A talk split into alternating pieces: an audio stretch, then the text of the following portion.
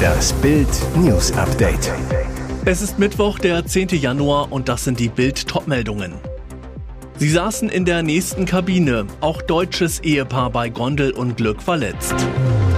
Sechs Verletzte in Bayern, Gasvergiftung im Kindergarten. US-Verteidigungsminister Lloyd Austin an Krebs erkrankt. Bei dem furchtbaren Gondelunglück in Tirol wurde auch ein deutsches Ehepaar verletzt. Das teilte Hubert Ewan, Bezirkspolizeikommandant von Imst, im Gespräch mit der österreichischen Nachrichtenagentur APA mit. Es ist ein deutsches Ehepaar, das derart unter Schock steht, dass es noch nicht befragt werden konnte. Der Mann und seine Frau saßen in der Gondel direkt vor der, die zwischen der achten und neunten Liftstütze in die Tiefe stürzte. Aus unklaren Gründen war ein Baum auf die Verankerung der Kabine gefallen, die daraufhin aus dem Seil sprang und sieben Meter tief in den Wald krachte. Die vier Insassen aus Dänemark, ein Vater, sein Sohn, seine Tochter sowie deren Onkel, wurden schwer verletzt. Glück für die Insassen, die Absturzstelle ist bei weitem nicht die höchste der 2831 Meter langen Acher-Kogelbahn. Die Gondel des deutschen Ehepaars sprang zwar nicht aus dem Fahrseil, wurde durch den Einschlag des Baums auf das Seil aber wohl so stark in Schwingung versetzt, dass die beiden Deutschen an Bord verletzt wurden. In einem Kindergarten in Ebelsbach in Bayern wurden sechs Menschen, darunter zwei Kinder, bei einer Kohlenmonoxidvergiftung verletzt. Der Vorfall passierte am Dienstagmittag im Caritas Kindergarten St. Magdalena. Am ersten Öffnungstag nach den Weihnachtsferien berichtet das Bayerische Rote Kreuz. Das Gas scheint aus dem Heizungsraum ausgetreten zu sein. Erste Messungen hätten ergeben, dass es sich dabei nicht um Erdgas gehandelt habe. Solche Unfälle passieren oft bei Pelletheizungen, wenn die gelagerten Holzschnitzel ungenügend getrocknet sind und dadurch ausgasen. Zwei Erzieherinnen hätten über plötzliche Übelkeit und Schwindel geklagt. Die zunächst gemessenen Werte hätten laut BRK tödlich sein können. Die 66 Kinder wurden sofort ins Freie gebracht, zogen anschließend in eine Turnhalle der benachbarten Grundschule um. Jetzt ermittelt die Polizei, woher das Gas im Kellerraum stammen könnte. Am Mittwochmorgen sind in Leipzig gleich an zwei wichtigen Verkehrsknotenpunkten aufgrund von eisigen Temperaturen gleich mehrere Wasserrohre geplatzt. Aufgrund eines Rohrschadens kommt es derzeit in Leipzig auf der Karl-Liebknecht-Straße in Höhe Kurt-Eisner-Straße zu Behinderungen. Am Mittwochmorgen ist dort eine Trinkwasserleitung kaputt gegangen, teilte die Stadt Leipzig gegen 8 Uhr mit. Glatteisgefahr. Die Kreuzung wurde abgesperrt, der Verkehr umgeleitet. Verkehrsteilnehmer wurden gebeten, den Bereich insbesondere in stadteinwärtiger Richtung zu umfahren. Die Leipziger Wasserwerke arbeiten bereits an der Behebung des Schadens. US-Verteidigungsminister Lloyd Austin hat öffentlich gemacht, dass er an Prostatakrebs erkrankt ist. Die Erkrankung sei früh erkannt worden und die Prognose für eine Heilung exzellent. Das teilte die zuständige Klinik nahe der US-Hauptstadt Washington am Dienstag mit. Wegen Komplikationen nach einem Eingriff Ende Dezember muss der 70-Jährige seit Beginn des Jahres im Krankenhaus behandelt werden. Bereits Anfang Dezember sei der Prostatakrebs festgestellt worden, teilte die Klinik mit. Kurz vor Weihnachten habe sich Austin einem minimal invasiven chirurgischen Eingriff unterzogen. Der Minister erholte sich problemlos von der Operation und kehrte am nächsten Morgen nach Hause zurück, hieß es in einer Mitteilung des Militärkrankenhauses Walter Reed. Am Neujahrstag sei der Verteidigungsminister dann wegen Komplikationen ins Krankenhaus eingeliefert worden, unter anderem mit Übelkeit sowie starken starken Bauch-, Hüft- und Beinschmerzen. Bei einer ersten Untersuchung sei eine Harnwegsinfektion festgestellt worden. Am 2. Januar sei er auf die Intensivstation verlegt worden. Flüssigkeitsansammlung im Bauchraum sorgten der Klinik zufolge für Probleme. Mittlerweile sei die Infektion abgeklungen. Und jetzt weitere wichtige Meldungen des Tages vom Bild Newsdesk. Darum schlägt die Armee nicht zu. Israel kennt das Versteck des Hamas-Chefs. Israel hat das Versteck des Hamas-Chefs Yahya Sinwar im Gazastreifen gefunden. Das berichtet die israelische Tageszeitung Times of Israel. Der Terrorist gilt als Drahtzieher des Massakers vom 7. Oktober. Aber Israels Militär kann Sinwar, obwohl sie wissen, wo er ist, nicht angreifen. Das Problem, der Terrorist hat sich offenbar mit einer großen Anzahl israelischer Geiseln umgeben. Das berichtet die Times of Israel unter Berufung auf mehrere Berichte aus Geheimdienstkreisen. Sinwar nutze die Geiseln als menschliche Schutzschilde. Das bedeutet, dass ein Militäreinsatz die Leben der unschuldigen Geiseln gefährden würde. Der 1962 in Khan Yunis, Gaza geborene Terrorist gilt als politischer Anführer der Hamas und baute den Sicherheitsapparat der Terrororganisation mit auf. Er ist damit auch eines der wichtigsten Ziele der israelischen Armee. Spezialkräfte jagen den Terroristen, der sich innerhalb des Gazastreifens versteckt hält seit Jahren. Der Hamas-Boss nutzte zuletzt einen humanitären Korridor aus, der eigentlich für palästinensische Zivilisten eingerichtet wurde, und setzte sich aus dem nördlichen Gazastreifen in den Süden ab. Medienberichten zufolge soll Sinwar den israelischen Streitkräften immer wieder knapp entkommen sein.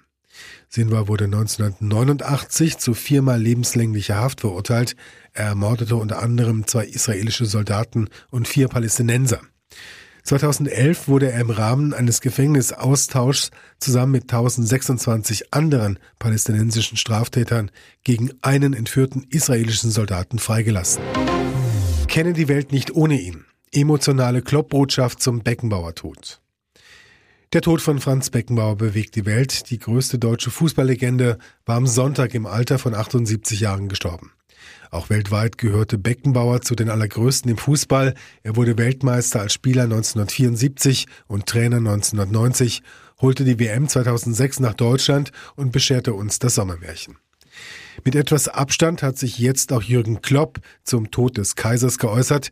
Der Trainer des FC Liverpool sagte in einem Interview auf der clubeigenen Homepage, dass ihn deutsche Medien am Montag um eine schnelle Reaktion auf die traurige Nachricht gebeten hätten. Aber ich konnte nicht, ich musste es verarbeiten, weil Franz ein wirklich großer Teil meines Lebens war, erklärte Klopp. Die Welt wird ohne ihn eine ganz andere Ort sein und das musste ich wirklich verarbeiten, denn ich kenne die Welt nicht ohne ihn, sagte Klopp und ergänzte, wir werden ihn vermissen und ich werde ihn sehr vermissen. Beckenbauer sei Deutschlands bester Fußballer aller Zeiten, aber ein noch besserer Mensch gewesen, äußerte der 56-Jährige. Und das ist wirklich schwer zu erreichen, aber er hat es geschafft. Rund um die Heim-WM 2006 habe er Beckenbauer besser kennenlernen dürfen, erzählte Klopp. Er war wirklich eine gute Gesellschaft, er war lustig, er war intelligent, er war so ziemlich alles, was man selbst sein möchte. Von ihm habe er gelernt, sich auch unter dem größten Scheinwerferlicht nicht zu verstellen.